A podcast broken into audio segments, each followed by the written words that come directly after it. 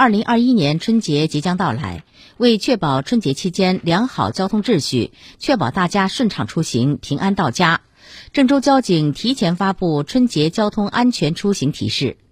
二零二一年春节假期从二月十一号农历腊月三十开始，至二月十七号农历正月初六结束，共七天。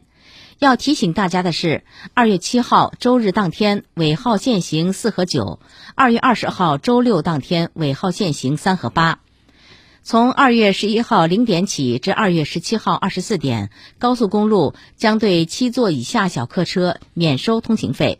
春节假期七天，郑州市三环以内机动车尾号不限行。二月十一号农历腊月三十儿是二零二一年春运假期的第一天。当天上午八点至十二点，郑州各个高速公路站点出城方向将出现车流量大的情况。